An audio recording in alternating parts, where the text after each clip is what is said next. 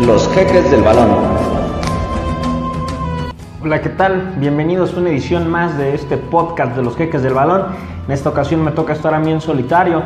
Ya saben que cuando empiezan a caer los cheques, pues tenemos que sacar contenido. ¿Y de qué estamos hablando esta semana? Pues bueno, eh, están pasando muchas cosas en, en esta semana. Se están hablando desde, no sé, de Giovanni, de Bigón, la final de la Conca Champions, inclusive la película de Avengers. Hay muchas temáticas en esta semana y pues bueno, vamos a estar abordándolas todas. Además de que tenemos participación de, de gente que nos sigue, eh, de gente que está muy pendiente de, las, eh, de los videos de los jeques. Y también quiso participar y los vamos a, a considerar al final de, de, este video. Vamos a arrancar.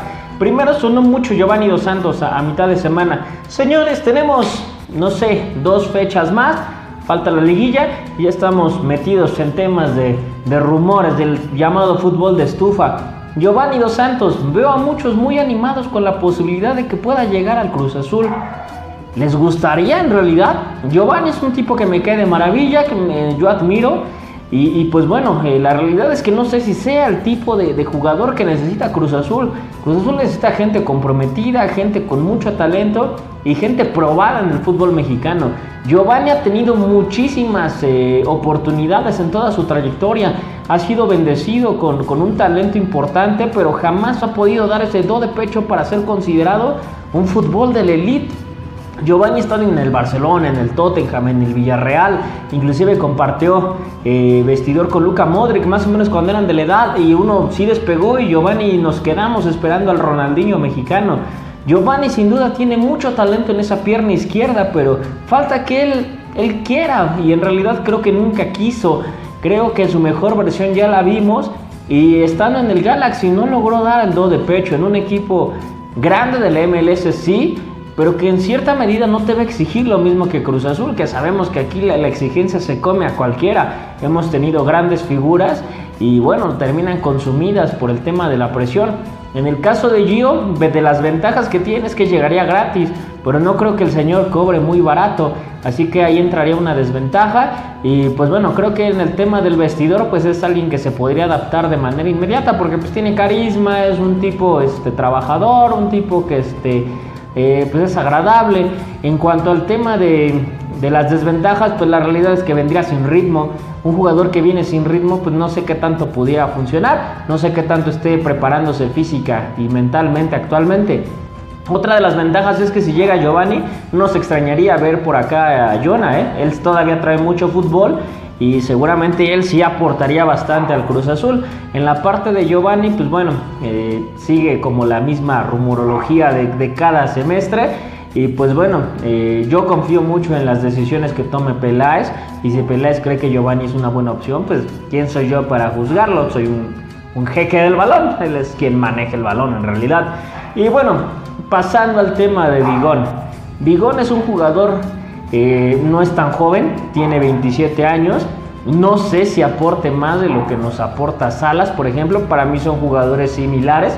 La diferencia es que Bigón tiene más gol, esa es la realidad. Bigón tiene gol, ha metido goles en su carrera. No es muy técnico, inclusive me parece que pues, es un jugador rocoso, de mucha entrega, de mucho corazón, de mucho recorrido, que te va a estar corriendo los 90 minutos. Inclusive por ahí es el capitán del Atlas.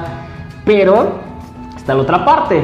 Es el capitán del Atlas, pero si hay sectores de, la tribuna que no lo, no lo quieren porque para ellos no es un jugador propio de un club como el Atlas. Yo creo que sí es muy diferente a otros canteranos que quizá tienen mejor pie, que tienen más técnica, que son más rápidos. Bigón es un poco este, similar a lo que nos podría otorgar, no sé, eh, quizá algún canterano de Cruz Azul. Me gustaría más probarlo a un canterano que, que al mismo Bigón. Porque pues Bigón ya tiene 27 años, ya tendría que haber dado el do de pecho y la realidad es que no termina de, afianzarse, de, ser un jugador estelar, de ser un jugador que, que, inclusive pueda llegar a selección nacional. Es obvio que el Atlas no tiene el medio campo de Cruz Azul, pero justamente por eso me pregunto, ¿en realidad Bigón es una buena opción? Yo creo que no. Yo la verdad es que no confiaría en el tema de Bigón. Y principalmente por eso, porque es muy similar a Salas con un poquito más de gol. La realidad es que Salas tampoco me parece un jugador para Cruz Azul. Me parece que las lesiones ayudaron que el medio campo de, de, Cruz Azul se ajustara mejor con Vaca, con Orbelín, inclusive ya teniendo Alvarado en el mismo medio campo. Yo creo que tendríamos que buscar quizá al, compadre de Yotun, al, centrocampista de, Perú. Él sí me parece más del estilo de, por ejemplo, de Marcone y él sí sumaría una diferencia. Yo creo que el tema de, de Bigón podría llegar a ser inclusive banca. Me gusta más darle la oportunidad a Alexis, como lo comenté hace un momento. Y pues bueno, me, parece impresionante que a estas alturas del torneo empecemos a hablar de rumores y que los rumores nos hagan ruido y etcétera. Pero pues bueno, se tiene que comentar. Inclusive hay opiniones del público que vamos a estar escuchando respecto a esta temática al final de, de este podcast. Y pues bueno, ¿qué otro evento importante está pasando esta semana? La Conca Champions, el torneo más importante de, de esta región. Vimos una final entre Monterrey y Tigres, el clásico del norte, el clásico de la carne asada. La realidad es que el partido me pareció, me pareció bueno, bueno para una final. Eh, Monterrey y Tigres se dieron un buen agarrón. Quizá por ahí faltaron un poquito más de goles, pero el partido estuvo bueno. Tigres salió a proponer porque era el equipo local. Vimos el recibimiento que le dio la gente al Tigres. Me parece que eh, fue un recibimiento excelente los papeles, el hecho de estar gritando desde el minuto uno. Obviamente el tema de los papeles influye inclusive a que el partido se desenvuelva de mejor manera, porque Tigres es alguien que le gusta jugar por debajo y a veces aunque esos papeles eh, pareciera que no influyen, se influyen un poco. Pasando al tema del partido, eh, Tigres me parece que fue un poquito mejor en, el primer tiempo y Monterrey eh, tuvo las acciones más claras. Eh, incluso Nico anota el gol y pues bueno es lo que los tiene arriba en el marcador. En el segundo tiempo Tigres se fue con todo y no le alcanzó para meter el gol y Monterrey tuvo la segunda más clara. Me parece que Avilés Hurtado está jugando de a gratis en Monterrey porque pues bueno, es el hombre que no termina de pesar en las finales y seguramente no es un hombre que cobra, que cobra barato, debe de ser de los tres mejores pagados en la nómina de Monterrey y no termina de darle los resultados que su gente eh, está esperando. Por ahí los de siempre, Funes Mori y Dorlan son los que siempre terminan sacando las papas del fuego y Nico que a pesar de ser defensa tiene mucho gol, eh, volvió a meter gol en la final y pues bueno, se viene lo mejor, la vuelta en el en el gigante de acero, en el domo de acero del BBV Vancomer, tienen todo para sacarse la espina la gente de Monterrey. El partido está muy cerrado, un 1-0 no, no indica que Monterrey eh, sea favorito. Me parece que el partido está para cualquiera. Me parece que esta vez vamos a ver a Guiñac los 90 minutos. Se viene una final de alarido. Le hace muy bien al fútbol mexicano que la constancia sea premiada con equipos como Monterrey y Tigres que constantemente están peleando esos sitios. Y pues bueno, cuidado porque seguramente van a llegar cansados al tema de la liguilla. A mí no me sorprendería que en cuartos los vaya a echar el América o algún equipo que se puedan ir cruzando de los de abajo, inclusive el Puebla de Chelis, porque Monterrey y Tigres van a tirar toda la carne al asador a la final y van a llegar exhaustos al tema de, de, cuartos. Ahí se va a ver mucho el cómo va moviendo el plantel cada uno de los técnicos. Y puede ser un doble golpe porque el que pierda la final me parece que prácticamente yo podría darlo como descartado en los cuartos, porque va a llegar el golpe anímico de perder una final, en lo que te cambies el chip y todo eso, te toca un rival fuerte en cuartos y los termina echando a pesar de la temporada buena que están llevando, segundo y tercero de la tabla.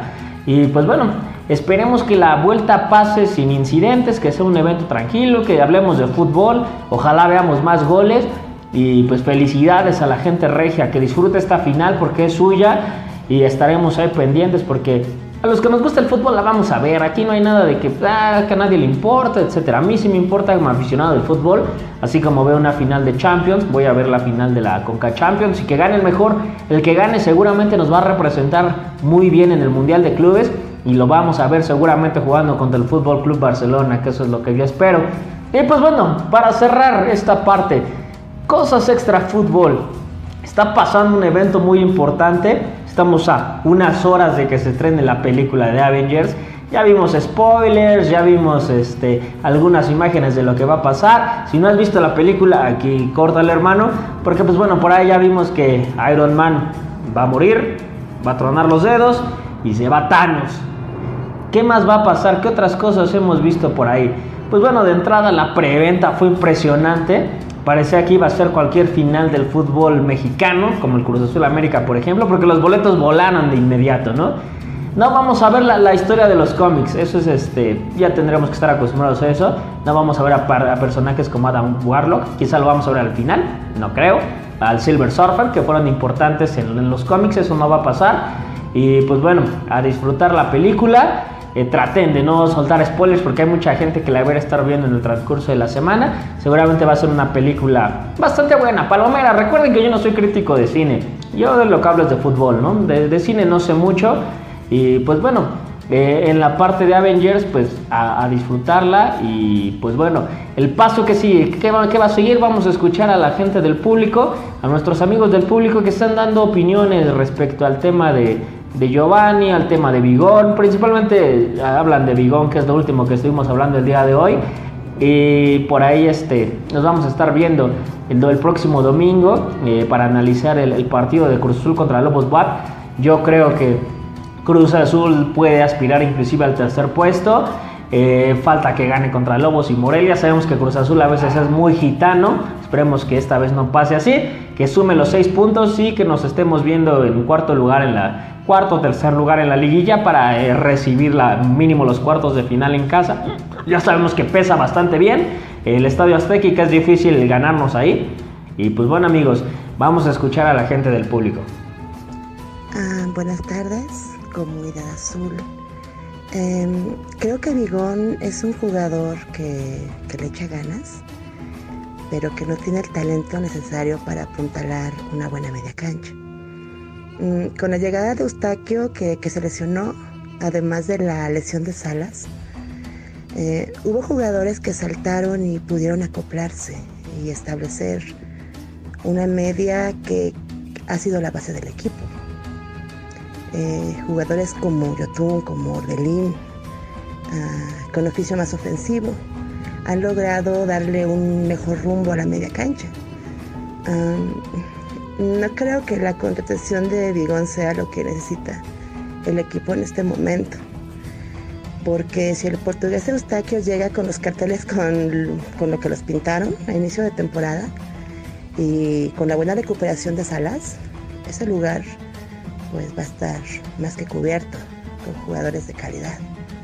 Ah, esa es mi opinión. Bella tarde. Creo que lo de Juan Pablo Ligón, más allá de que se hable que sea un mal, futbolista, bueno, el tipo no es un futbolista clase A, definitivamente. Creo que es un futbolista clase B o clase C. Pero bueno, tampoco ha nacido de una cantera que nos haya dado futbolistas de gran nivel en los últimos años.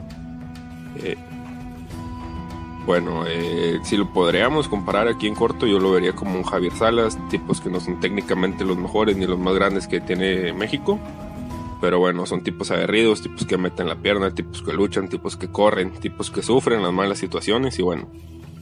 En Cruz Azul necesitamos ese tipo de futbolistas porque muchas veces trajimos sudamericanos con mayor cartel que vinieron a Cruz Azul a tener días de spa y bueno, para mí está bien la llegada, más allá que no va a ser la gran contratación, pero en un tribote en la media creo que sí entra muy bien.